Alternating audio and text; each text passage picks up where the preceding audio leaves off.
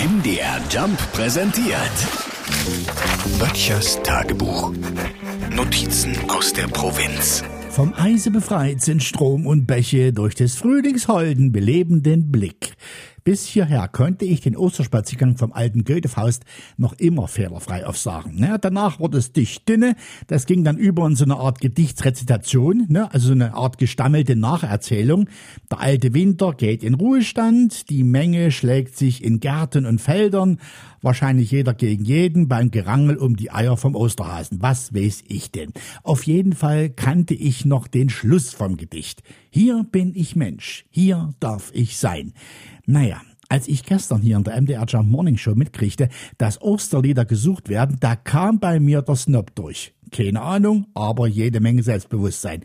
So nach dem Motto, ich muss ja keinen Dichter kennen, das bisschen, was ich an Gedichten brauche, das dichte ich mir selber. Also, bitteschön.